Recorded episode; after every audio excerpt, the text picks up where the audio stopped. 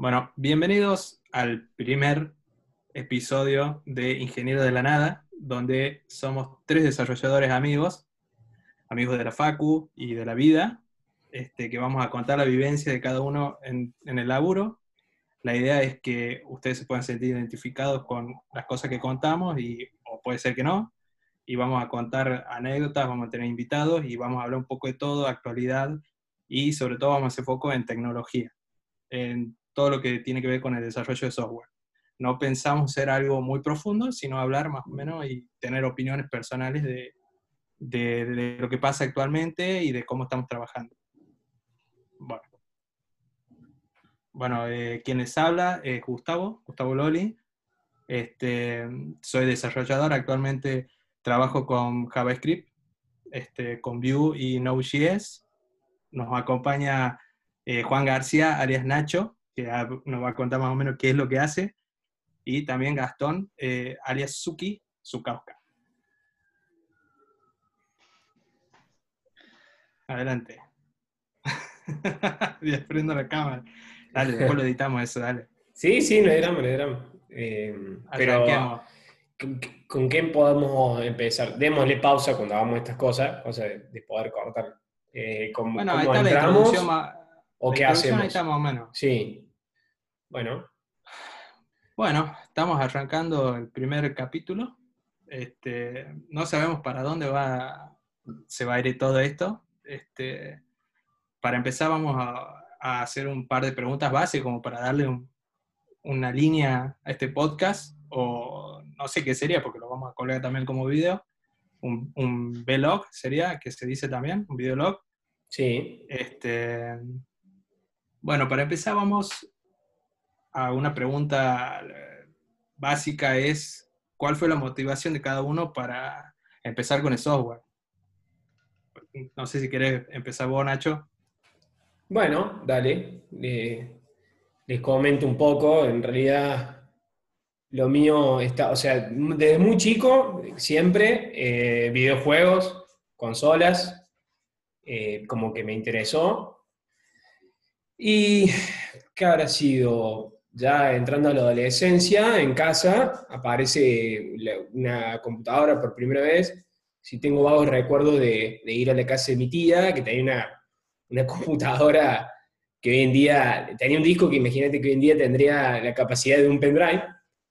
Y, y me acuerdo tenía la hija de ella, mi prima, tenía, eh, vivía en Estados Unidos eh, por un tiempo, y la única forma de comunicarnos era a través del mail, y era toda una interfaz parecida a lo que hoy en día es, es de OS. ¿De qué Inclusive, año era eso, Nacho? eso fue 95, 96, Ah, 94, sí, sí, sí, mediados de los 90.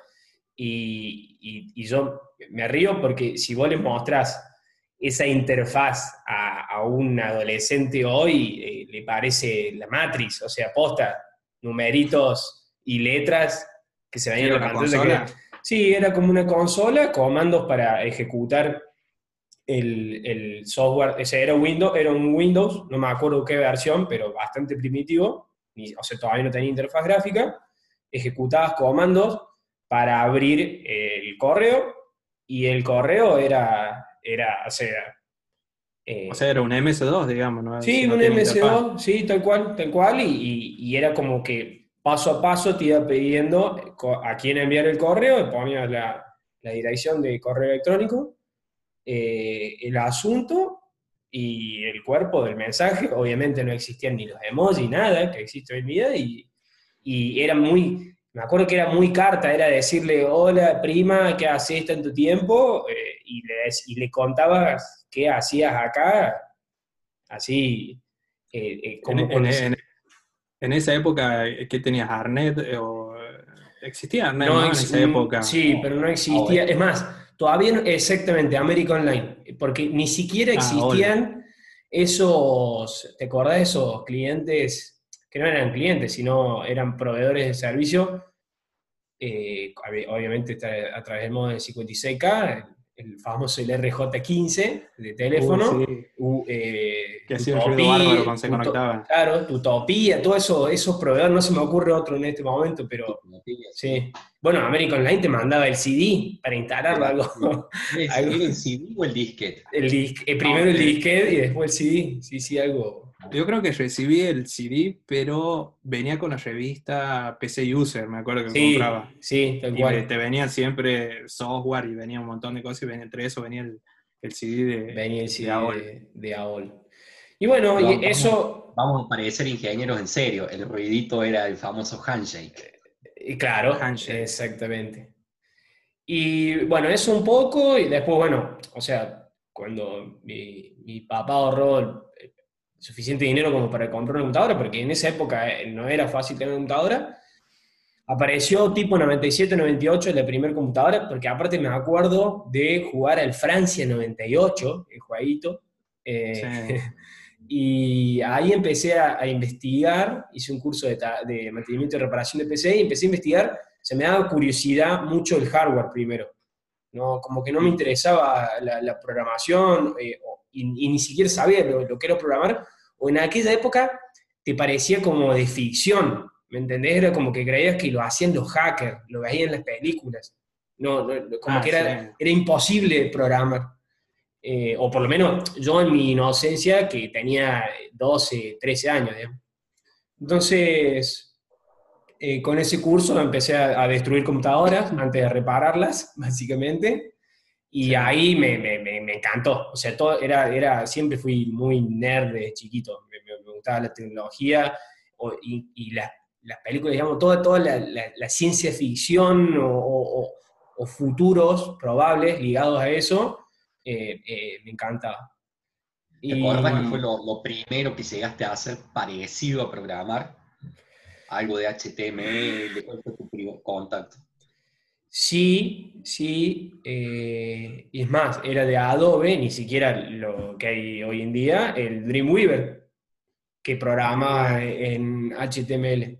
Y era, era un, me acuerdo, Había uno de Microsoft, ¿no? Que era también... No me acuerdo cómo se llama, que vos tirabas todos los como especie de componentes y te armaba un HTML que, que era... Que, que salía todo ya directamente de la página y vos tenías que poner los banners, los botones y... tipo No como. Visual Basic, que arrastra los botones para un formulario, pero de HTML. A ver, ya te digo, sigue hablando, voy a, voy a Sí, sí, sí, no me... mm, O sea, esa es la primera experiencia, pero ya más de, grande. Sí, puede ser, puede ser, me suena. Frontpage. Frontpage y el Dreamweaver, pero no sé si era de Microsoft. Sí, no, Microsoft Frontpage. Sí, y el, Mac- y el Eso, Macromedia Dreamweaver Dreamweaver, era de Windows, Adobe. El Dreamweaver era de Adobe. 2004, Claro. 2005, por ahí. Sí, sí, pero mi, mi experiencia en programación ya fue de más, más de grande y ya finalizando el secundario y empezando la, la facultad. Tocaste, tocaste HTML a lo, en el 2005. Eh, claro, sí, no, no, no. De, de chiquito siempre fue más ligado al hardware, a, a- romper computadoras. No, nunca. Es más, me interesaba más redes. eh, siempre me acuerdo que fantaseaba con hacer el curso de redes Cisco, que era carísimo. Bueno, siempre fue caro, pero no, no me interesaba la programación. Y a mí la programación me llega, que lo, lo puedo contar en otra historia después, por, por un trabajo que consigo en el que termino siendo programador, pero nunca, nunca lo pensé o empecé a estudiar porque quería programar, la verdad. O sea, vos Bueno. empezaste a programar antes de la Facu, No, de- programaste luego. no después. De, el- es más, mi- mis primeras armas en programación me las da la facultad. Nun- Nunca, me- nunca tuve curiosidad, digamos. Me lo da la facultad y... eh, O sea, vos entraste, vos entraste a estudiar en la UTN, Sí. ingeniería en sistemas, Sí, pero ¿qué tenías pensado salir haciendo de ahí? Eh, Me- me- no, me gustaba más la parte de redes, de redes de O sea, configuración, redes, entornos de red, eh, seguridad, firewall. Supongo que eh, tampoco entraste hardware. muy convencido Claro. en qué ibas a aprender. No entraste muy convencido de No, que- no, no, y, y te, y te digo de que pecaba de ignorante porque te imaginás, o sea, vos te imaginás, ca- capaz que hay personas que se sienten identificadas o no, digo, eh, eh, algo más de, de la computadora, bueno, después yo seguramente más adelante lo contemos, pero no, no te imaginas nada de lo que haces hoy en día, de que en realidad estás escribiendo código muchas horas al frente de la computadora. Yo me imaginaba algo más de ciencia ficción, no sé cómo, cómo decirlo, porque no me acuerdo exactamente qué se me Eh, cruzaba el- por la hacker- cabeza. El, el hacker de Ricardo, no, De, de, de, de Carlin. Calvo, claro, claro, cosas así, cosas así. Posta. Ah. Eh, sí, sí, bueno, sí. a, a mí me pasó algo muy parecido a lo tuyo. Yo arranqué con computador, me acuerdo que la, en mis viejos, mis viejos tenían un videoclub y teníamos una 386 y era, era un programa en, en- que estaba que corría sobre MS2 y, y bueno, de ahí empecé a curiosear, que sé, bueno, aprender los comandos del MS2 y me sentía un, uh, un hacker. Era re pendejo, ¿no? Estamos Sí. hablando que habré tenido en esa época habré tenido 8 o 9 años y ya estaba tocando una 386 y me mandaba cagada cada 2x3. Este, después pasamos una 486 en casa, este, estaba un poquito mejor y me acuerdo que eh, también me seguía echando moco y me cagaban a pedo porque por ahí borraba la base de datos del videoclub y tenía que llamar a alguien para que levante de vuelta. Sí, me odiaba. Pero bueno, bueno, me, me tenía paciencia mi viejo y, y mi vieja. Y después pasé un, me acuerdo que un Aceleron y después empecé a jugar. Y, pero vos sabés que a mí me pasa algo mu- muy curioso. A mí me llama, no me llama desde el lugar de los videojuegos, la programación y toda esta historia. Hay mucha gente, muchos chicos que, que, que conozco, desarrolladores, que ellos siempre te dicen que entran porque les gustaba jugar los videojuegos. Que obviamente ahora se deben haber dado cuenta que nada que ver. Sí. Digamos, no, no están haciendo cualquier otra cosa. Ojalá que alguno haya tenido la suerte de, de poder eh, eh, programar videojuegos y, bueno, tener esa buena experiencia, lo, lo que querían. Pero en mi caso no, era también me- medio parecido a lo tuyo, arranqué con el hardware, armar, has visto los clones de computadora, pedí la placa madre, Sí. el micro. Uh, me acuerdo que tenía un Celeron en el año 99, do- eh, 99-2000 y en esa época estaba el Windows Millennium, que era, una, que era cualquier cosa. Sí, Este, y al Celeron S me acuerdo que entraba eh, a la BIOS y le daba multiplicador, viste que vos le podías dar 2, 3, 4, 5, 6X, le podías dar, que le metía el palo. Claro, cuando prendía la computadora arrancaba a una velocidad terrible y duraba 2 o 3 minutos, se congelaba y se apagaba todo. Claro, pues como ese me prendía fuego el microprocesador, no tenía nada. Este, Creo que era un, overclock, un overclocking nativo que traía la BIOS para poder Sí, hacerle. en- es que en esa época vos lo podías, lo podías multiplicar al- al- a la velocidad del, Sí, del micro, pero bueno, obviamente tiene que estar refrigerado. eh, A claro. mí se me iniciaba el Windows Millennium y duraba dos minutos, ¿me entendés? Andando y se colgaba y otra vez, y otra vez, hasta que después, encima en esa época, bueno, yo estaba en Santiago del Estero, no tenía mucho acceso a la información más allá de PC user y gente conocida que armaba computadoras y, y toda la historia. Entonces, después investigando, preguntando a la gente y cosas, bueno, me di cuenta de que no le podía dar infinitamente esos números porque no me van a dar nunca. claro. Y bueno, de ahí, bueno, empecé, arranqué la facu, toda la historia y, y empecé a programar. Lo primero que sí, eh, empecé relacionado a la programación que había, había preguntado Gastón, eh, fue en un curso, no me acuerdo ya, si- no creo que exista ya eh, esa institución, pero era a nivel país, habrían diferentes locaciones en distintas ciudades del interior. Era eh, toda tecnología de Microsoft, nos enseñaban el Excel, el Word, eh, ofimática, pero estaba bueno porque hacíamos formularios en, en Access y manejábamos base de datos. Eso fue lo primero que hice. Bueno, me, me gustó mucho. Después, después también hicimos en Excel, hicimos macros y, y bueno, de ahí arranqué, digamos. Unir, unir las llavecitas en Access, así Sí. arrancamos varios, me parece. sí, Sí, sí. Bueno, esa era una política de Microsoft para entrar, eh, que le salió bien, ¿no? Hasta el día de hoy estamos usando tecnología de Microsoft en todos lados, ¿no?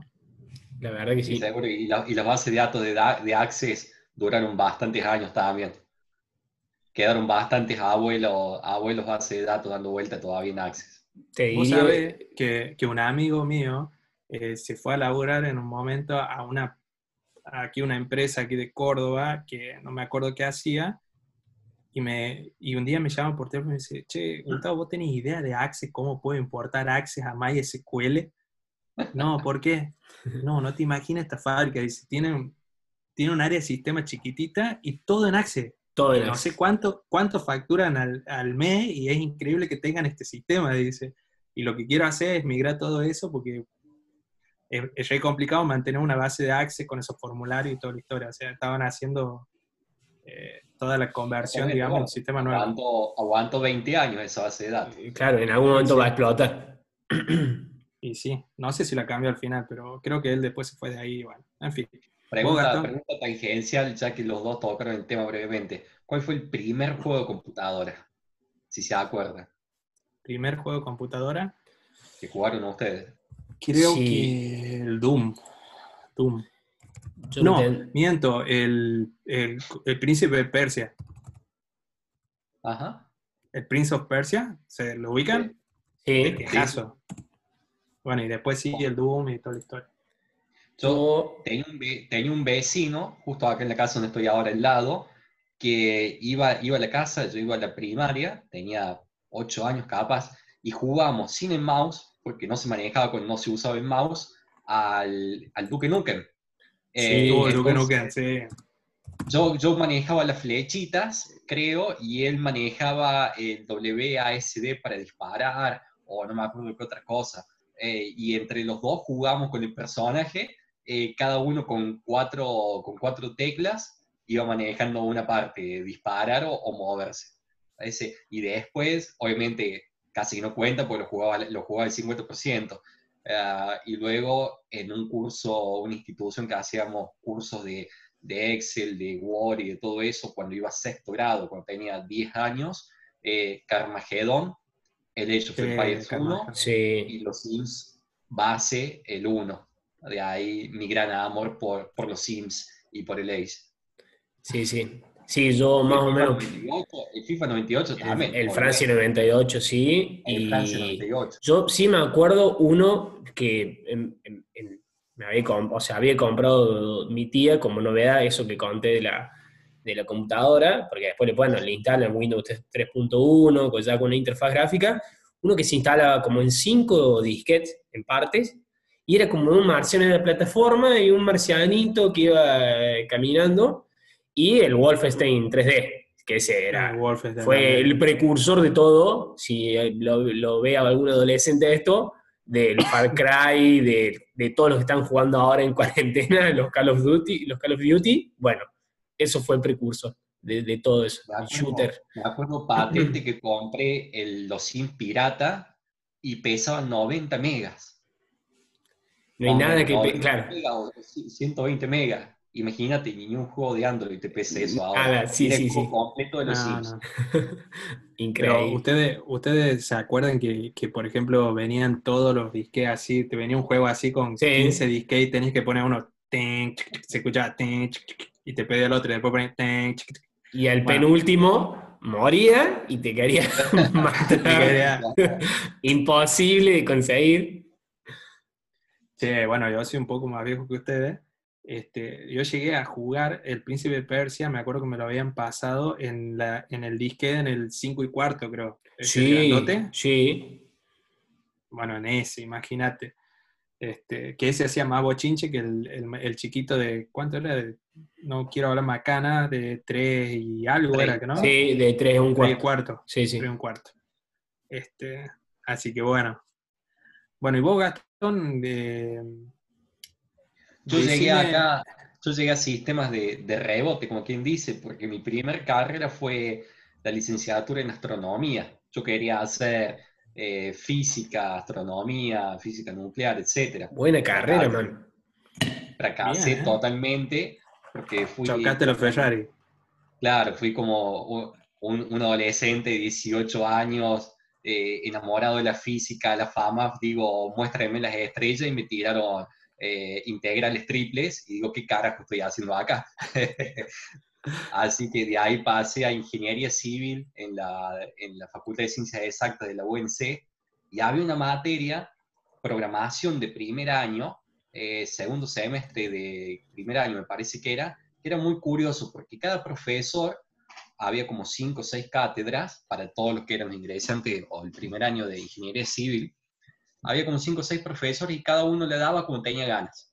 Uno daba Python, otro daba C++, otro daba Java, y a mí me tocó un profe que realmente nunca más me pude acordar el nombre, pero a él le debo mi carrera hasta ahora, eh, que nos daba C++ en el pizarrón y nunca fuimos al laboratorio de computadoras. Nos dijo, muchachos, así se programa en papel. Ojo, Pero, papel y no- lápiz y en el pizarrón. Y no nos era pseudocódigo, era C en papel. Era C++ Ah, en en papel. maestro. Dice, Ustedes fíjense cuando lleguen a su casa, se bajan un compilador, escriben el código ahí de vuelta y se fijan su Y compilador. les va a funcionar. ¡Qué maestro! Qué bueno. Yo veía que había tipos de cuarto año de ingeniería civil que ya integraban cualquier cosa, que ya, sabe, que ya sabían lo que sea, y los tipos era por la octava vez que recursaban programación. Lo- los cagaban a gol en programación, no podían sacar la materia esa. Y yo fui el segundo día, sí, profe, ya tengo toda la tarea hecha, ya está, tengo la materia aprobada. Te, te me gustó. Salía, me salía hermoso, me salía natural. Así que de ahí me pasé a la, a la UTN, estaba la Tecnicatura en Programación, año 2010, y, y así empezó todo hace ya justo 10 años. Eh, pero mi primer contacto con algo parecido a la programación, ¿se acuerdan allá por 2004, 2003, los grupos de MSN? que Sí. eran, sí. eran páginas web que eran grupos, y vos, podías, vos las podías editar, o sea, era como que, no quiero decir como un WordPress de ahora, pero te, daban, te daba todo el sistema de MSN para que vos crees tu página con las subpáginas, con secciones, eh, con foro, con esto, con lo otro, y vos le ibas editando desde la parte gráfica, desde el panel de control, accesos, usuarios, grupos de usuarios, un montón de, totalmente avanzado para el época. Permisos, todo. Eh, Exacto. Y teníamos, y la gente se unía con la cuenta de, de Hotmail en aquel entonces, o la cuenta de arroba MSN, eh, se unía ahí y vos lo podías aprobar para tu página. eh, y teníamos una página de una fanpage de Harry Potter, eh, que en ese tiempo, qué sé yo, iba, recién había salido el cuarto libro de Harry Potter, estaba pleno claro. la saga habían salido una o dos películas nomás, todo, eh, Era contemporáneo. eh, claro, está- estábamos a a full ahí. Eh, entonces, ya había un grupo de, era, me acuerdo, chicos y chicas españolas, gente de Latinoamérica, obviamente estaba yo, y como habíamos creado esa fanpage, de las cuales había cientos, porque era el tema de moda de Harry Potter, eh, y le creábamos páginas con las distintas casas, en el foro hacíamos el sombrero del seleccionador, y para que sea algo lindo, vos podías editar el HTML de las páginas, y ya ahí empezabas a meter banners, eh, que los, el banner, por ejemplo, yo los hacía con el, el, el Fireworks, que era de la misma suite del DreamWorks. Eh, Sí, Sí. exactamente. Estaba muy bueno ese software de, de edición de imagen, estaba muy lindo. En, en 15 minutos hacías un banner, tenías un montón de fuentes, efectos para la fuente, estaba tremendo. Así que, no sé, eh, meses y meses y años administrando eso- esos grupos eh, y haciendo HTML y metiendo... Olvídate, no había nada de JavaScript, no había ni- ningún tipo de script, ninguna, eh, ningún servicio externo, era puro HTML de párrafos, de hipervínculos, de, de fuente itálica, bold, negrita y para de contar, pero con Y eso hacía tremendo ¿Metías código? Me- o sea, no, no, no, ah, eh, por ahí empezaba, empezaba a ver, o sea, empezamos a usar los scripts de los contadores, te acordás que todas las páginas tenían contadores, sí, el típico contador de visita, después estaba el contador es que cierto, tenía el contador de visita. los mapitas de los visitantes. Sí, Entonces, y yo me acuerdo, yo para, para que nuestra página parezca buena, entraba por una VPN y me empezaba a buscar VPNs con, de Bangladesh y entraba para que aparezca la, la banderita de Bangladesh. eh, claro, exactamente. Como para empezar a sumar visitas interna- Internacionales. A- agregarle valor. Claro, pero obviamente de Claro. programación nada, pero bueno, mu- mu- Cuando, tema. cuando decís cuando decís contador de visitas, se me viene a la mente la página de Homero, con el Jesús bailando. Sí, sí, que era solamente para contar visitas. Había empezado como un numerito abajo simple y después le empezaron a meter el digital con efecto. con Exactamente. marketing. La gente le ponía efectos.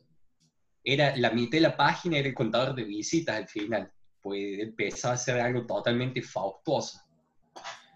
Che, bueno, esto nos lleva a una pregunta inevitable. ¿Qué, si no estuviese en el sistema, ¿qué estarían haciendo?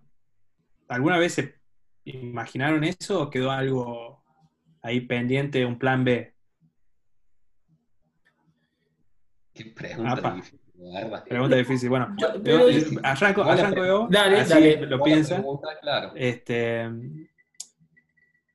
creo que nunca me imagino haciendo otra cosa. Así de simple.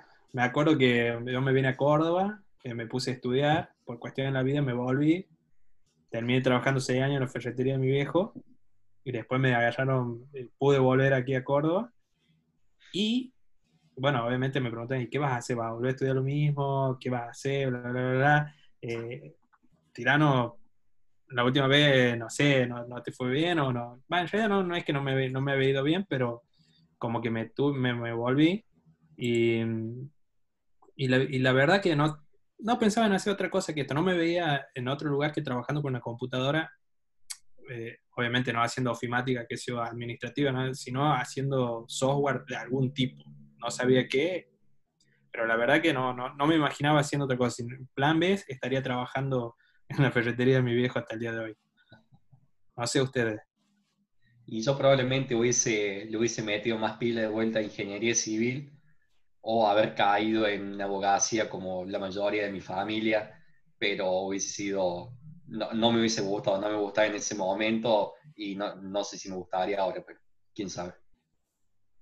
¿Vos, Nacho? Yo mm, tuve, es más, hasta hi- hice el ingreso de diseño industrial. Eh, me gustaba bastante, pero me gustaba más, siempre me gustaron mucho los autos, hasta el día de hoy. Soy, me podría considerar un fierrero, eh, y me gustaba desde ese lado, era ver programas en el, eh, en, en el garage, por ejemplo, eh, y, me acuerdo que había un segmento de un programa en particular en donde había una persona, un especialista, por supuesto, que creo que después terminó trabajando en Renault Europa, o sea, grosso, que, que dibujaba y hacía los diseños de los autos o contaba cómo llegaba a tal modelo, o sea, cómo empezaba todo y que, que- que era, en una, era en papel. Y me gustaba mucho eso, o sea, era como, me pasó lo mismo que con, el- con la informática, que después se me dio vuelta todo porque terminé programando, pero era como que yo me lo imaginaba al lado del hardware. Bueno, si hacía, si yo avanzaba en diseño industrial, era como que me imaginaba haciendo eso, no, no productos, o sea, no, no claro, no diseñando una botella de gaseosa o, o un- una cu- cubierta, no sé. ¿Podemos, podemos decir que perdimos al próximo Pagani. Perdimos el auto de Homero. No, claro, era, era- o era Pagani o el auto de Homero, no, no hay, no hay grises, no hay término medio.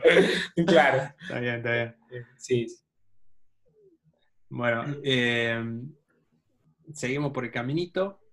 Bueno, esto es una pregunta obvia. eh, ¿Están estudiando? ¿Terminaron? Bueno, nos conocemos todos, pero la audiencia no nos conoce. Está bueno contarlo. Está bueno contarlo. Bueno, eh, arranco. Yo terminé la ingeniería en software en siglo XXI, eh, en diciembre del 2018, Sí, sí. un año y algo. Después de tanto remarla en dulce de leche, pude terminar. Este, bueno, y doy fe que es difícil. Este, y bueno, y aquí los muchachos van a contar su, su experiencia, que ellos eh, sabrán decirlo cómo se sienten. Yo tengo el título de la Tecnicatura en Programación de la UTN, 2010 y 2011, y luego en 2013 empecé con la, en la siglo XXI. Eh, siempre me, eh, me parece que es el caso de los tres, pero siempre estudiando y laburando, eh, Claro. mientras hemos hecho la carrera en la, en la siglo. Eh, y yo solamente debo la tesis ah, también para, para recibirme, ojalá que pronto. Está bien.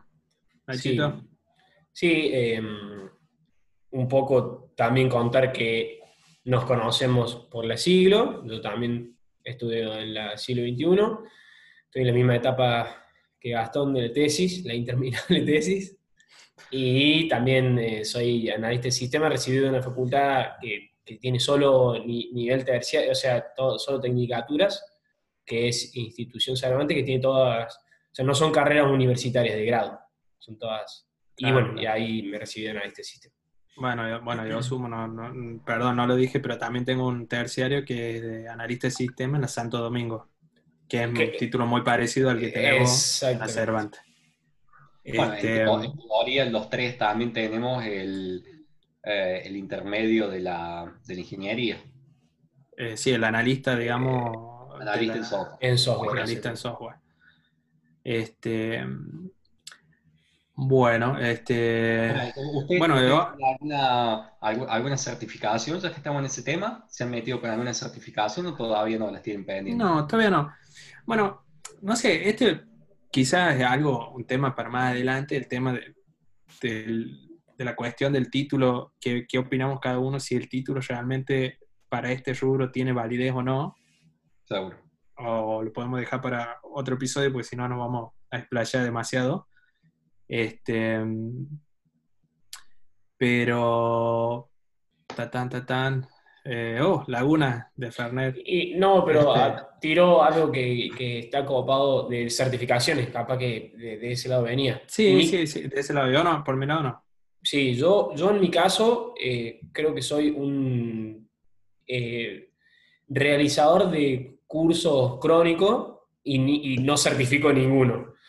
No oficiales, claro. pero No por- pero sí. Sí, sí, igual nu- nunca fue por elección propia, en realidad todos resultaron siendo útiles y, está, y buenos, pero eh, por suerte he estado en trabajos donde eh, me, me- o sea, me apoyaron para hacerlo, me facilitaron eh, la, la- la- posibilidad de hacerlo, me lo pagaron, inclusive hasta he viajado, así que y tengo desde cursos de Microsoft hasta SaaS, MicroStrategy. Eh, el, último que hice ahora fue de Data Science, dictado también en, en Buenos Aires por una, una empresa eh, especializada en eso, que se llama eh, Digital House. Y, pero y, todos te otorgan la posibilidad de, de certificarlos. SaaS tiene su propia certificación, MicroStrategy también, Microsoft por supuesto que sí, y nunca tomé eh, la iniciativa, porque eso ya me parece que corre por cuenta de uno, de, de certificarlos, eh, pero sí puedo dar fe, porque tengo conocidos que lo han hecho, de que no son simples. Eh, es, es- es algo complicado, digamos. Si, si lo tuvieran que hacer, hay que sentarse. No, no basta solo con hacer sea, el curso, las horas, dedicar las horas al ah, curso presencial. Eso te iba a preguntar si con el curso te alcanzaba Eh, para hacer certificación. Ellos te van a proveer de todo el material y, y todas las herramientas para, para, capac- o sea, para entrenarte, porque en realidad es más entrenamiento, pero no te alcanza con, con las horas de curso. O, o por lo menos esa es mi experiencia. Capaz que hay otras, bueno. otra- otros, otros, digamos, otras eh, empresas o instituciones que, que capacitan y te ayudan en la certificación. En mi caso no, no fue, pero sí creo que también depende de cada uno y, el, o sea, digamos, no certificas, pero le pones esfuerzo a, a lo, a lo que hiciste en el curso y lo que aprendiste y, y se y reaplica. O sea, podés aplicar. Pero bueno, el conocimiento lo tenés, digamos. sí, exactamente. Tenés exactamente. algo, creo que lo más importante, digamos, Sí. después que te diga un papel que decís realmente Eh, está tal cual, digamos. exactamente. Abro otra pregunta, Gustavo, en este caso. Eh, te animás a hacer un pequeño recorrido, tu primer, tu primer laburo, cómo fue, cómo llegaste a tu primer laburo y, a- y por cuáles has pasado hasta cuál es tu actual. Bueno, tenemos hasta el domingo Tenemos viene. CV extensos, pero, Nah, nah. Nah, lo voy a hacer así, eh, eh, acotado. Eh, corría, no me acuerdo qué año, 2013, 2014, estaba buscando trabajo. Eh, eh, estaba terminando, había terminado la, la de analista y estaba, estaba buscando trabajo y curiosamente en esa época, no sé por qué, pero no había, no había mucho trabajo, no sé si porque no tenía experiencia o qué. Este, mandaba currículum ¿Qué y no, ¿Qué año, no conseguía entre 2013 y 2014 más o menos. Este, entonces estaba meta a buscar, meta a buscar y no encontraba nada, no sé por qué, bueno, es- bueno, no sé si a ustedes les pasó en, esa época, pero este, a mí particularmente no, no podía encontrar nada hasta que, bueno, por, por, algo de cuña de un conocido de un conocido, bla, bla, bla, logré entrar a una empresa, una multinacional. Este, me hicieron el curso de inducción, estuve un mes, este, y bueno, después arranqué a laburar. Eh, en esa empresa trabajaba con una tecnología muy vieja, muy vieja. La verdad que era muy administrativo, muy administrativo. Había procesos batch eh, que se tenían que programar, impresión de documentos, cheques que estaban hechos en, ese sistema arcaico que la verdad que eh, era demasiado tedioso. Yo venía de, de, lo que era analista de sistema recibiéndome con la tesis haciendo PHP y estaba enloquecido con las páginas web, ese tipo de sistemas ya orientados web y no eh, cosas tan administrativas. Entonces, como que me tiró todo abajo y hasta me llegué a replantear, digamos, estos son, así son los laburos, digo. Y, y bueno, eh, dejé ese trabajo, duré como 3, 4 meses y lo dejé porque la verdad que lo estaba pasando mal. Eh, como anécdota me habían puesto encima, como era nuevo, me habían puesto abajo justo del aire acondicionado, me cagaba de frío todos los días, así que la pasaba mal todavía. Este... Pinche de boca, pinche de boca, hay que aclarar, que está No, no, no, no. Este, así que, no, la pasé mal, la pasé mal y, y, me tuve que ir porque la verdad que no, no, no me veía en esa empresa, no, no, no, no, no me podía visualizar de dos, tres años adelante en el mismo lugar este, por más que todos eran excelentes, ¿no? La empresa era muy buena, pero la verdad era como que había entrado en otra, como en otra dimensión o era completamente distinto a lo que yo pensaba. Y bueno, después empecé a laburar y en otra empresa que sí tenía PHP, este, era una empresa para, eh, un software para una empresa grande que básicamente era como un, tenía en un solo sistema tenía un CRM, tenía para cobrar cuentas corrientes, tenía eh, para hacer marketing, e, e, era un monstruo gigante. Este, y bueno, laburé ahí un tiempo, un año y pico, y después me pasé a otra empresa, también aquí de Córdoba, donde empecé a trabajar con el, con el CRM. Que ahí, de tanto estudiar y escuchar la palabra CRM, RP, eh, en, cuando uno estudia, este, entré a, lo que es el CRM, el Customer Relationship Manager, este, y bueno, empecé a trabajar con un software libre que se llamaba Suite CRM, y básicamente nosotros adaptábamos las ideas de los, procesos de negocio de, los clientes a ese CRM, modificándolo y haciendo integraciones con un montón de, herramientas, desde la planilla de Google hasta con eh, no sé, me acuerdo que, bueno, con otro sistema, con RP, que era lo más básico, que venía un cliente y nos decía, bueno, chicos, tengo la base de datos esta en mi RP, la necesito en SRM, y armábamos toda una integración grande de ida y vuelta, si modificabas aquí, se modificaba allá, y tal, piqui, ping, pan. Bueno, en fin, este, estuve mucho tiempo ahí, hasta estuve como tres años, este, hasta que a comienzo de este año eh, me pasé a una empresa nueva donde prácticamente eh, quise cambiar de tecnología. Como dije al principio del arranque, estoy trabajando con JavaScript.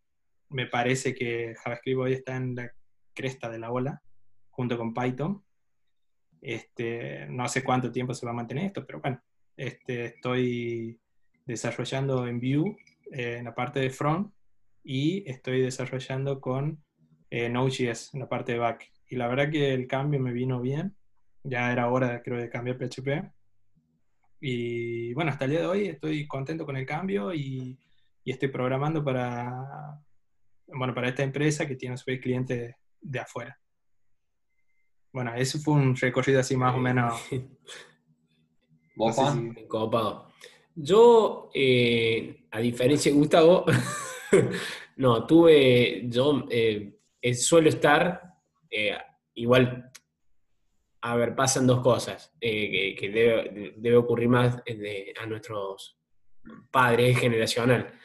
Eh, antes era, vos tenías que conservar el trabajo durante muchos años, era, eso era como símbolo de prestigio, un montón de cosas. Y a nosotros nos pasan dos cosas. Primero, que esta carrera es muy dinámica, o sea, el, rubro es dinámico y además eh, las nuevas, nosotros somos de cambiar mucho y las nuevas generaciones más todavía. Pero en mi caso tuve dos... Paréntesis. Sí. Anécdota, lo que estás diciendo vos, cuando cambié a principio de año, toda la gente que no necesitaba me decía, che, ¿por qué estás cambiando? ¿Y por qué sentís la necesidad de cambiar? ¿Ocurrió algo? ¿Te pasó algo? Y como que vos tenés que explicar que en sistema es bastante común que nosotros estemos iterando de trabajo, como que estamos buscando mejores posibilidades de aprendizaje económica, poner lo que sea, quieres seguir creciendo y te vas, cambiando de empresa. Este, y no es muy común en otros trabajos, como decís vos. Exactamente. un, abogado, un abogado no te lo entiende, un contador no te lo entiende. Es, eh, está ligado a nuestro rubro y además a algo generacional hoy día que es más dinámico. Este, todo es más a corto plazo. Entonces, pero en mi caso, yo eh, dos laburos tuve varios, pero ligados pura y exclusivamente a la programación o al rubro, fueron dos. Uno desde 2010, durante cinco años, en una concesionaria de acá de la provincia de Córdoba, una concesionaria de autos, eh, en el que programé en los inicios en COBOL, en un sistema viejo, arcaico que tenían, pero que funcionaba, y teníamos que hacer mantenimiento, y después vino una gran migración, que de la cual se, contrató una empresa de afuera, que trajo un project manager y dos programadores, y eh, cinco programadores de la concesionaria y del área de sistemas, eh, formamos parte de esa migración y se dividía en, bueno, por supuesto, en etapas y, en, en, diferentes áreas. En mi caso, que fue lo que me abrió la puerta al trabajo que tengo hoy, eh, estaba encargado en esa migración en particular de las interfaces que ejecutaban la migración de datos de un sistema a otro. COBOL son eh, archivos de texto plano. Eh, para explicarlo rápidamente, es como si fuesen TXT, son dos archivos donde están los datos. Uno es un TXT donde es como si cuando vos abrís un TXT en una hoja de, Excel, que elegís el delimitador de texto y, los, y los segmentás en columnas, y otra que te indica los índices de cómo leer esa información. Nada más, pero tranquilamente podés hacer botón derecho y abrir con el, con el notepad y lo ves como un archivo de texto plano. Y eso había que llevarlo a una estructura de base de datos relacionada, por supuesto, que era en Oracle. Bueno, ahí participé de ese proyecto de migración, por supuesto yo me fui y no se terminó, era, era, es largo, hasta el día de hoy se está migrando y se está creando el, sistema nuevo, el sistema nuevo no aclaré, se está haciendo en, en, en C Sharp, eh, en el entorno de desarrollo de Microsoft, Visual, en aquel momento Visual Studio 2010, HTML, una página web, y mm, la base de datos era en Oracle, y no sé cómo seguirá hoy en día. Y hoy, bueno, en 2016, mar, eh, sí, no, me acuerdo, 8 de marzo de 2016, entro a trabajar en una compañía de telecomunicaciones de acá de Argentina, y algo completamente distinto a lo, a lo que hacía, si bien me encargaba de la, de la migración de datos, también desarrollaba. Eh, acá es, es, pura y exclusivamente BI, es un área que se llama Data Integration, que le provee los datos integrados de diferentes orígenes y estructurados para poder hacer BI a áreas de reporting que construyen con cubos OLAP o, tablas dinámicas y diferentes informes. Y hoy en día estoy haciendo eso y estoy más encaminado, eso me llevó a, o sea, me despertó la curiosidad en lo que era el BI, porque en un principio lo empezás a hacer, o sea, no conoces eh, la teoría, sino que te enseñan la práctica para para llevarla a cabo y empezar a, proveer los datos para los reportes, pero no sabes lo que vi ahí empezás a interiorizarte en el tema, Big Data, Data Science, y hoy en día estoy más abocado a eso y me gusta. La verdad que me gusta. Uno de los cursos que mencioné recién, el de Data Science, eh, está enfocado en Python, algoritmos propios del lenguaje, entrenamiento de esos algoritmos, y, y me gusta, pero sí, estoy, estoy más abocado a eso. ¿Enganchaste fácil el primer laburo? Eh, Sí, eh, fue un poco como cuña, como le pasó a Gustavo. Eh, en realidad la, Funciona. Llega, funciona, sí. sí, es como eso, podemos decirlo para, para la gente, el que por ahí se, se hay, hay diferentes tipos de personas, pero algunos es como que dicen, ¿y qué pensará la gente de mí? Porque entré por, por cuña, pero yo creo que también depende de uno cómo hace las cosas después. Y, hago una aclaración, ¿no? Sí. A mí me dieron eso de cuña que decía, a mí me, me entraron, pero hicimos una escuelita. Arrancamos, no sé, no me acuerdo, entre 8 y 10 y quedamos 4. O sea, básicamente nos hacían una escuelita de un mes donde te hacían hacer un ejemplo típico de, esa tecnología. Sí, un, entrenamiento. un entrenamiento. Y después A, fin de mes te agarraban y te, hacían hacer la prueba y tenías dos horas, dos horas para hacer la prueba y listo.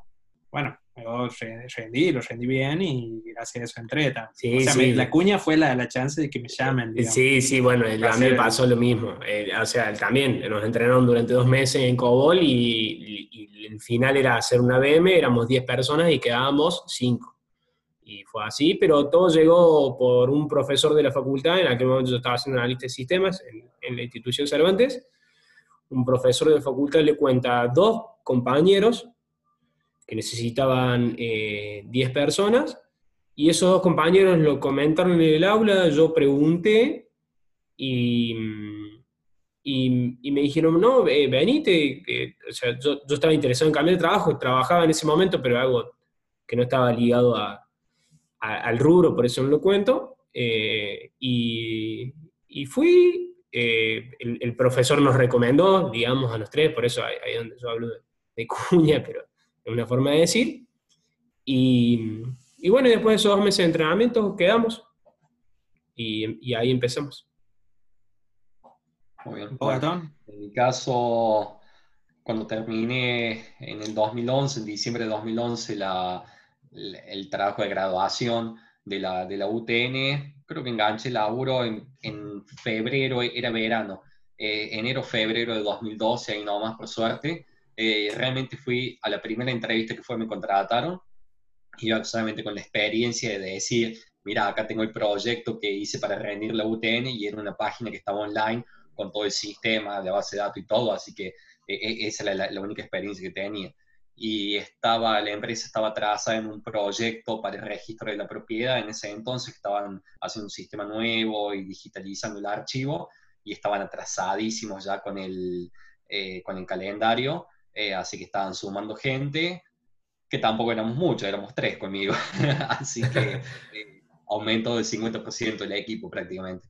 Em, y era, se elaboraba con, con sellar, con, con sellar con SQL Server principalmente, eh, y era un trabajo muy lindo, en parte porque me tocó estar luego en la oficina de registro de la propiedad con la gente, el, el proyecto se dividía en, varias etapas. Eh, nosotros habíamos hecho todos unos controles, unos formularios para ir haciendo generación de etiquetas, impresión de etiquetas, eh, después se escaneaban, se escaneaban las hojas, eh, se visualizaban las hojas para ver si estaban bien escaneadas y se iban aprobando, luego se hacía un muestreo para que otra gente les haga otra revisión aleatoria eh, entonces, si había una hoja que estaba mal, se rechazaba todo el lote y se volvía atrás, etc.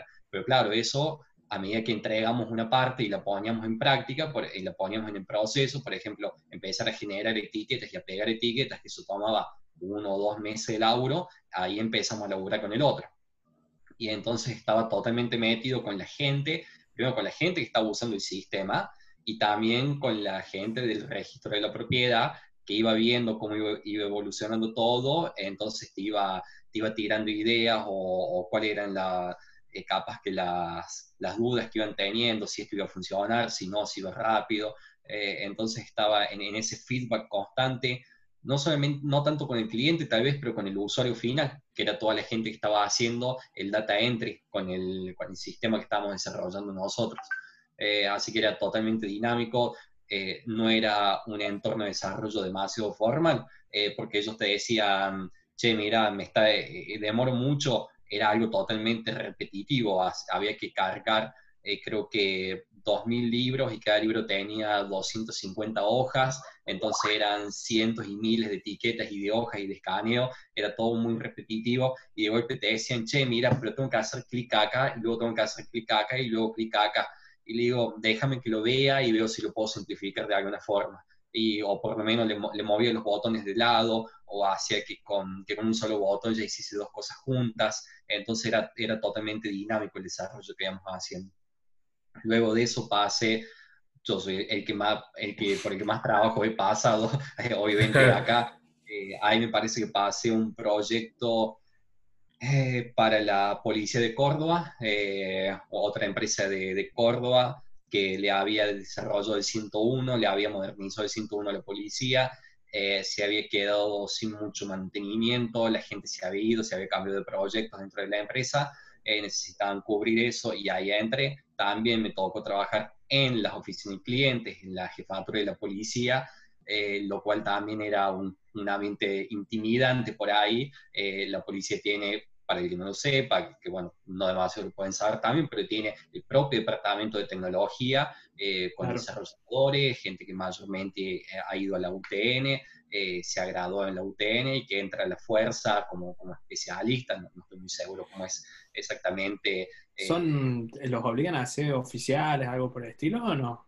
Bueno, antes sí, hay, hay, por ejemplo, yo me acuerdo que había claramente los oficiales eh, mayores que tenían más alto rango, el, eh, los oficiales principales, por ejemplo, eh, ellos habían hecho la ingeniería en sistemas en algún momento, o incluso capaz ni siquiera ingeniería en sistemas por los años que tenían, era, no sé, ingeniería electrónica o algo, habían terminado programando, eh, y ellos usaban el armas reglamentarias, iban, hacían adicionales, pero la gente nueva entraba como en un área especial y como que no, creo que no tenía todo este tema de, por ejemplo, no podían hacer adicionales y ellos no llevaban armas, si mal no recuerdo. Sí, uh, claro, te pregunto porque, por ejemplo, mi cuñado, mi cuñado es médico y entró a trabajar en la policía y creo que lo, lo, lo hicieron hacer, eh, o sea, es médico de la policía y lo, lo, hicieron hacer todo el curso de, para ser oficial, digamos. O sea, -huh. estuvo como seis meses, no sé qué, lo raparon todo, tuvo que hacer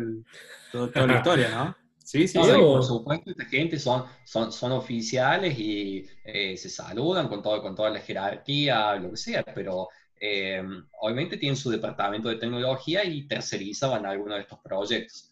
Eh, así que era también, obviamente, un clima um, al final, no digo distendido, pero, pero uno, uno se, adapta, se adapta al clima, eh, pero es sumamente interesante también estar ahí eh, con, el, con el usuario final, eh, tener ese feedback y saber que uno que lo que está haciendo ese sistema no se podía clavar. Claro. obviamente, un fallo en ese sistema era, era algo realmente problemático y yo era el que estaba ahí dando la cara por el sistema. Es una linda, una linda presión. Cuando vos me decías el sistema de la policía, me, me, me imagino eso, esos patrulleros de Estados Unidos con la máquina, con la computadora en el medio así buscando. Eh, claro. el, el, y vos, pusiste, y vos pusiste, pusiste, un bug en el código y se, eh, se le ponía la pantalla azul. Ah, el, el, sistema nuestro se usaba, se usa en el, en el radio comando de, de la jefatura. Ah, eh, y por ejemplo, vos que decías, había una garita de eh, la parte de la guardia, donde, donde reciben a, a, la gente ahí las 24 horas dentro de la jefatura, y, y, en un tablero con los números de emergencia de contacto decía, señor Gastón Zucauca, mi número de teléfono, problemas con el 101. Una hoja A4 así de grande, y yo los miraba y decía, la puta madre. Pasé, decía, ¿quién será Gastón Zucauca? nunca, creo que nunca me llamaron por suerte por algún problema, porque en teoría era un sábado a las 10 de la noche y si se caía el Y sistema, tenías que estar. Pero bueno, nunca me llamaron. Y eso fue en el 2013, me parece.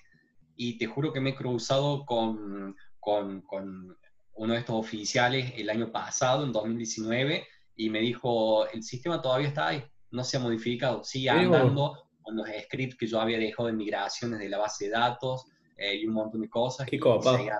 Bueno, claro. felicitaciones. Claro, bueno. De ahí pasé um, para el Banco de Córdoba, tercerizado para el Banco de Córdoba.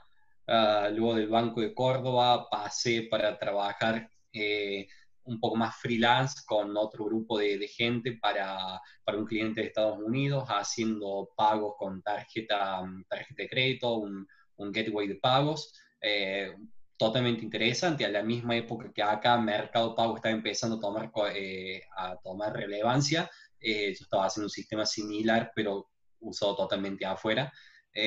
luego cambié eh, también siendo de, forma freelance, eh, para, entré durante seis meses para un proyecto de Sony, eh, para la plataforma Crackle, que le hacía la competencia Netflix, y no sé cuál será el, el estado actual, pero me parece que fracasó como competencia. sí, bueno, sí pasa que tenían dos enfoques distintos. En, en Crackle, Crackle creo que era algo así, este, eran como todas películas de Sony, pero casi todas eran viejas, no había series viejas, no, nada que ver con él. Tenía, tenía una unidad de negocio que era en Asia, que era dedicada puramente al anime, me parece, pero solamente era para Japón, para Singapur. Eh, pero bueno, eh, ese proyecto fue mi primera experiencia con, con, la nube, con Amazon, y realmente nosotros, yo siempre trabajé principalmente en el backend o 100% en el backend, eh, y era una unidad que hacía transcoding de los videos, se tiraba un, un, archivo maestro que pesaba capaz que 20 o 40 gigas, la película, y eso se bajaba a las distintas calidades para que haga el streaming. Entonces, esa, ese transcoding del, del, del archivo se generaba una, un video que era de 500 megas, otro que era de, de 1 giga, de 2 gigas, de 20 gigas, para, para las distintas calidades. ¿Y qué? ¿Va regulando la, la, calidad ah, en vivo? Digamos, claro. E, es, esa, esa parte ya es más automática, porque eso vos los tirabas en, en otros sistemas eh, y ellos ya se hacían cargo de, cargo de esa parte. Ah, bien, pero, bien me acuerdo que había un sistema de, de Verizon, me acuerdo, o de ATT, que hacía una parte del streaming. Había también, por ejemplo, como este Crackle estaba en la Xbox eh, para verlo por, por Chrome o por, por, Internet, estaba en la PlayStation, estaba en Apple, lo que sea, sí. cada distinto dispositivo tenía alguna cuestión diferente de seguridad o cómo tenía que hacer el stream, mm. eh, porque son estos tipos, no, no puedes copiar ese link y te lo paso a vos, porque era como un Netflix, era una suscripción paga. Entonces el link venía con un montón de, de, cuestiones de seguridad que solamente los podía reproducir una sola, un solo usuario, una sola sesión, eh, y eso cambiaba si lo estabas viendo en, un, en una Mac o en, o en la Xbox. Entonces había un montón de proveedores y todo esto tenía que pedirle a distintos proveedores para, para que ese video, esa serie, ese episodio esté disponible en todas las plataformas. Eh, pero bueno, todo, totalmente, muy, muy, totalmente interesante. Y luego de ahí eh, paso a estar ahora, volví a cambiar de trabajo el año pasado y estoy ya hace un año, sigo trabajando con Amazon fuertemente, eh, todo un, un, sistema en la nube, un desarrollo en la nube, eh, para una empresa que hace, mm, hace mejoras relacionadas con lo que es la, la eficiencia energética. por como tengo entendido, va gente es de Estados Unidos eh, hacen, una, hacen una auditoría de una fábrica, eh, de, una, de una empresa, de un negocio que tiene una venta al público, de oficinas, eh, y tienen manuales publicados de estándares que los publican a nivel nacional, otras organizaciones, y te dice, esta lamparita que es de 80 watts, tiene 50.000 horas útiles de verdad y consume tanto y este tipo de, de empresa en promedio está 2.400 horas anuales abiertas y con las luces prendidas, quiere decir que esta lamparita eh, te consume tantos kilowatts, que el kilowatt en tu estado te cuesta tanto, entonces si te la cambio a esta lamparita LED, vas a ahorrar 8 dólares con 57 centavos en todo el año, y además el Estado te va a dar eh, una devolución de, de tax, eh, de impuestos, porque, son más, porque consumís menos, entonces vas a pagar hoy 50 dólares por esta lamparita, pero en, en 14 meses los va a recuperar entre impuestos y entre menos consumo de energía. Y después de la larga le va a ganar. Para una lamparita, le tienen para, para 10.000 o para 20.000 cosas.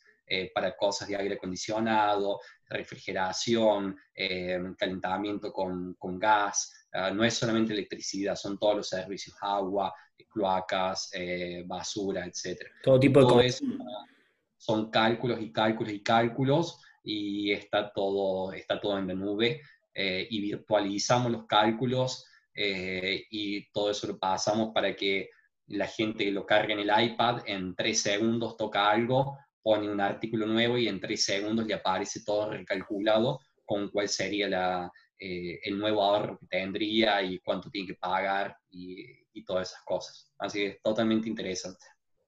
Bueno, ¿con qué tecnología trabaja? ¿Con qué programas? Ahora estamos, yo soy de .NET, desde 2010 hago .NET eh, y ahora estoy con TypeScript, uh, con Node, uh, hago un poco de Java, que a pesar de que he tenido mi experiencia en Java, nunca quise trabajar profesionalmente con Java, pero estoy con Java eh, y utilizando servicios de Amazon, eh, por ejemplo, Dynamo, Lambda, por supuesto, CloudFront, Eventbridge, um, SNS, SQS, prácticamente creo que usamos la mitad de los servicios de, Amazon, seguramente que los usamos. Qué guapo.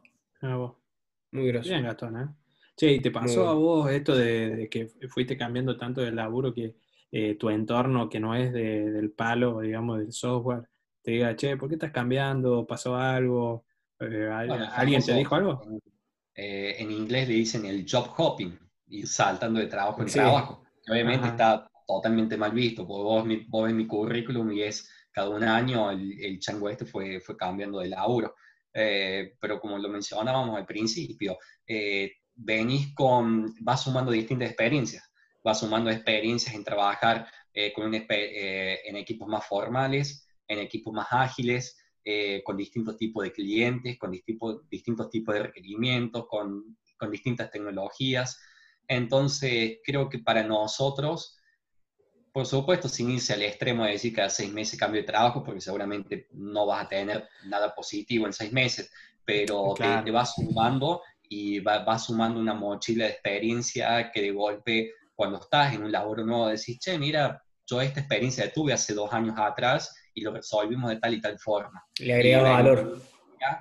Aportas una idea capaz que fresca o capaz que diferente eh, o capaz que, se les había pasado a ellos. Gracias a eso, gracias a uno haber estado en esa cantidad de entornos ah, en el pasado. Tal cual, tal cual. Sí, seis meses por ahí es muy poco porque vos cada vez que entras a una empresa tenés una curva de, aprendizaje de, todo, de la tecnología, la forma de trabajar, la gente. Sí, sí, el roundup, algo así que le dicen. Este, entonces, este, en seis meses no puedes hacer, profundizar nada de ese trabajo nuevo. Yo por lo general cuando fui cambiando de trabajo fue para ir mejorar, mejorando como, como programador y también como aprendiendo nuevas tecnologías, este, apostando a seguir creciendo. No es por ningún motivo personal ni nada por el estilo, sino llega un momento de decir, bueno, este trabajo ya se volvió monótono, aquí no, no, no veo que pueda seguir avanzando, entonces busco nuevos puertos con nuevas tecnologías, nueva forma de trabajar, nueva gente, cambiar el enfoque que tenía, o sea, salir de mi área de confort, digamos. Eh, y está bueno, está bueno que yo, no sé, en el, en el laburo anterior eh, me iba caminando de aquí de casa, llegaba en 10 minutos al trabajo, eh, es más, me podía volver a casa a comer, después me volvía, este, estaba comodísimo, no gastaba un peso en transporte, no gastaba nada, y ahora cambié de trabajo y trabajo re lejos, tengo que sacar el vehículo y volver, a con el tráfico, y sin embargo estoy chocho, digamos, salir completamente mi zona de confort y la verdad que hasta ahora todo es positivo en cuanto al trabajo nuevo, estoy disfrutando lo que estoy haciendo, que, que eso es lo importante, ¿no? Y creo que de cierta manera voy a ir creciendo profesionalmente. Sí, me parece que ustedes dos, pues yo vengo laburando de forma remota ya hace dos años, pero ustedes dos de golpe por la situación del contexto actual han, como, han tenido como un pequeño cambio de trabajo porque han pasado de laburar en la oficina al 100% a empezar a laburar de forma remota ustedes. ¿Cómo, cómo han hecho esa, esa transición? Juan. Sí, sí, sí.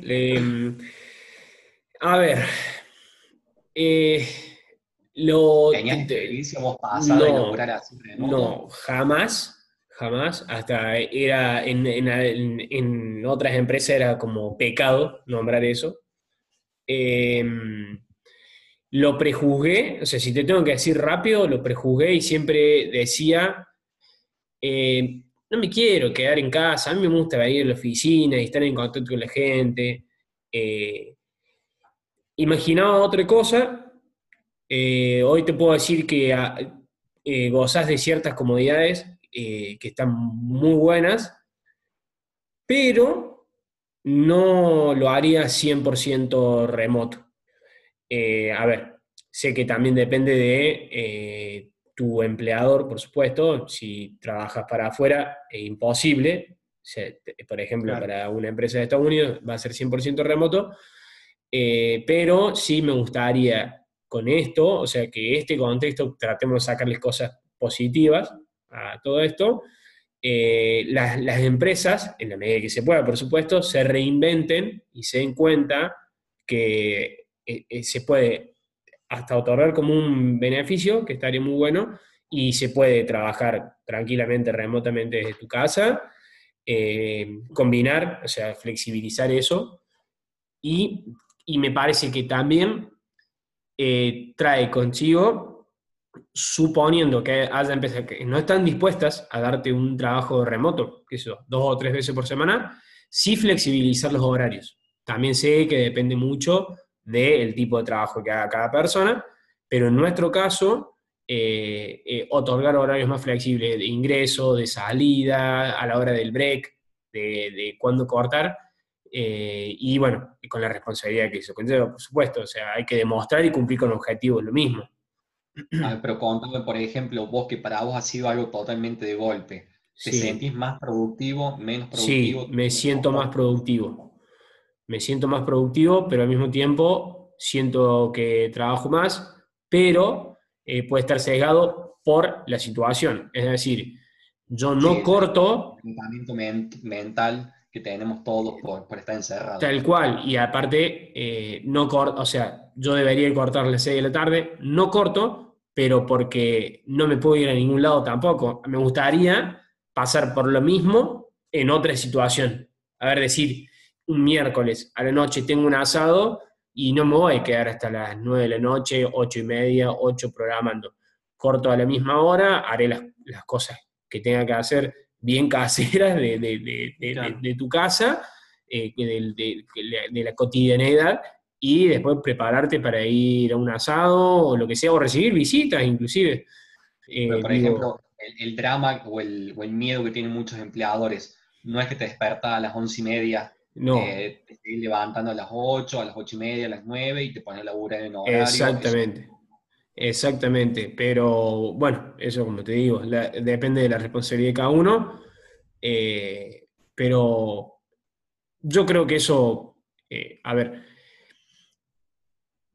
te va a dar cuenta de, qué persona lo hace y quién no, y, la que no lo hace se penalizará, y, el que sí, y el que lo hace bien se premiará o se le seguirá otorgando. Digo, se puede hacer también eso. Yo digo, ¿Sabes para mí... es fácil, pones, el Scrum a las nueve y media o a las 10 de la mañana. Listo. Chao. Tienen que estar todos ahí. El que no estuvo, lo lamento, para la próxima penalizado. Así que sí. Bueno, eh, una empresa anterior que estaba, nos habían dado la posibilidad en el último tiempo de, si queríamos hacer home office, lo hagamos, que nosotros no, nos regulemos. Este, pero bueno, como a mí me quedaba cerca y toda la historia, eh, prefería ir a la oficina, porque aparte me siento que soy una persona de oficina, porque me gusta, me gusta todo lo que hay eh, alrededor de, la, de la oficina eh, la interacción con los compañeros, me parece que es mucho más dinámico para ciertas cuestiones.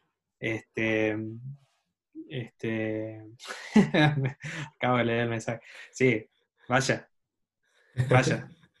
No, estaba con el empleador, vamos. Eh, claro, es, parte de la... Esto es, es flexible.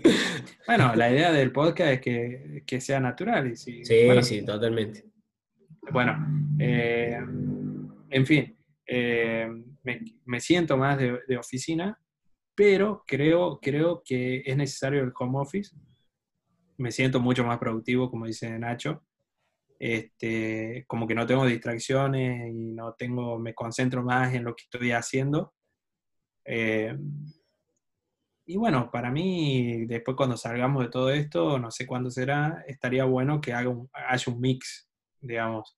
Eh, no sé, tres días, dos días, no sé cómo sea, pero que haya este beneficio este, para que podamos, eh, no sé, a mí me gusta trabajar también ahora, me, me, gusta trabajar en el home office, me siento cómodo, más productivo, pero también me gustaría volver a la oficina. Sí. Y por ejemplo, si hacemos un mix de tres, dos, dos días, estaría bueno que uno de esos días que, que, que, vas a la oficina, vayan todos a la oficina de manera de sacar provecho, no sé, para planificar, para hablar. Es mucho más dinámico que, no sé, está escribiendo en Slack. Es un lindo ¿Ah? tema para, para profundizar, seguramente en algún momento lo haremos, pero sí. tiene que ser así, un, un, un, viernes o un lunes de sprint planning, un sprint closing, ese día van todos, se ven todos, se hace una comida, se comparte, eh, si cabe no se labura tanto, se charla un poco más, se distiende, hay más comunicación, eh, todo lo que tenés que ver en profundidad lo podés hablar en el momento, con el pizarrón, sin todas estos, estas demoras que hay usando, usando el, el streaming o, o, lo que sea, que se le cae a uno, o que se laguean, o que se interrumpen hablando, eh, y después ya está, cada uno tiene las tareas, ya tenés el tablero de Jira armado, eh, che, nos vemos de acá dos, tres días, o lo que sea, cada uno tiene su laburo, somos gente profesional que, que podemos hacernos cargo de, de, nuestros tickets y de nuestras cosas, y nos volver la cara paso mañana o en el sprint closing, eh, etcétera. Sí, y, y les digo otra cosa, ahora hay mucha productividad, pero el gran obstáculo del home office, y esto lo van a ver, agradezcan que no ha habido Champions Leagues. sí. En, épo en ah. época de Champions y en época de Europa League, sí. estás en tu casa y te llega la notificación, che, juega a las 3 y media el Barcelona con sí. el Bayern Múnich, y de decir, pongo ausente en Slack y me, y me voy con la compu, voy a ver el Bayern Múnich con... A partir, a partir de las 15 nos perdimos. Claro. Es así. Que ahora lo movieron a las 4 y media los partidos de Champions. Así está un, poco, está un poco más tranqui, pero a las 3 y media te, te mata. Tal cual. Pero bueno. Bueno, creo que estamos para el primer capítulo. Tenemos sí. para seguir hablando más. Tenemos un montón de temas. Sí, hay un montón de temas que quedan y hay para profundizar mucho. Eh, estaría bueno, la, creo que vamos a tener en la próxima, en el próximo podcast, este, vamos a tener eh, un invitado y bueno, nos vamos a matar preguntas, que se prepare. Nada, claro. mentira, vamos, vamos a hablar todo un poco, la idea es que se sumen y vamos a tratar de hablar también un poco de actualidad y bueno, también como para software y la actualidad y no tan solo enfocarnos en nuestros trabajos. Eh, bueno, vamos terminando este primer podcast. Eh, nos queda como tarea pendiente a nosotros eh, poner por lo menos una intro, no sé, unos tambores africanos por lo menos. Eh, creemos que el nombre de Ingenieros de la Nada, no sé, pega con Abuelo de la Nada. Es, es el correcto, es el correcto. Es el correcto. También podría haber sido Hablemos sin saber versión eh, 2, software. O es, no sé. es un Hablemos sin saber informático. No, no estamos vendiendo con la edad, claramente. Eh, claro. Sí, sí, sí. Bueno, espero que los que nos estén escuchando lo hayan disfrutado, se hayan sentido identificados, o por qué no, sentirse de manera diferente. Y bueno, si nos pueden dejar algún comentario, algún mensaje, y bueno, vamos viendo. Eh, la idea es que esta cuarentena lo pasemos así en videollamada y el día de mañana nos juntaremos en algún lugar, comeremos un asadazo y, y, y tomaremos un fernet sí. y seguiremos hablando. Este, pero bueno, espero que lo hayan disfrutado. Por Muchas supuesto gracias. que pueden colaborar, mandar preguntas, todo es bienvenido. Críticas. Todo es bienvenido. Críticas, sí. Uf. Sí, sí, tal cual. Y tenemos, y tenemos grandes expectativas eh, a futuro. Eh, claro. Queremos hablar, queremos hablar, de domótica, de robótica, de inteligencia artificial, queremos hablar de recursos humanos, de marketing, de QA, queremos, queremos ahondar en, en distintos temas para, para que sea lindo y entretenido para todos. Y siempre creo que hemos llegado a este acuerdo nosotros de hablar un poco más de la experiencia, no venir a debatir acá tanto lenguaje, cuál es mejor, cuál es peor, porque para eso ya, ya está lleno internet, pero venir y hablar con gente y que nos cuenten anécdotas, cómo se sienten ellos con, con la profesión, si lo volverían a elegir, eh, por qué están, qué les gusta en el día a día eh, y rescatar esas cosas, me parece. Claro, la visión de, de ellos, otra visión del software, digamos. Por ejemplo, si viene un tester, un, Q- eh, un- bueno, un QA, eh, marketing, etcétera. Eh, bueno, también pueden votar a ver qué les parece el fondo de, el fondo de Gastón. Mi hermanito, déjenlo en los comentarios. Este, bueno, no puedo hablar mucho del mío, no sé, no sé qué carajo puse ahí, pero bueno, está ahí. Este, bueno, sin más, hasta el próximo capítulo. Muchas gracias. Nos vemos. Nos Gracias vemos. por todo. Un gusto. Chao, chao. Chao, chao.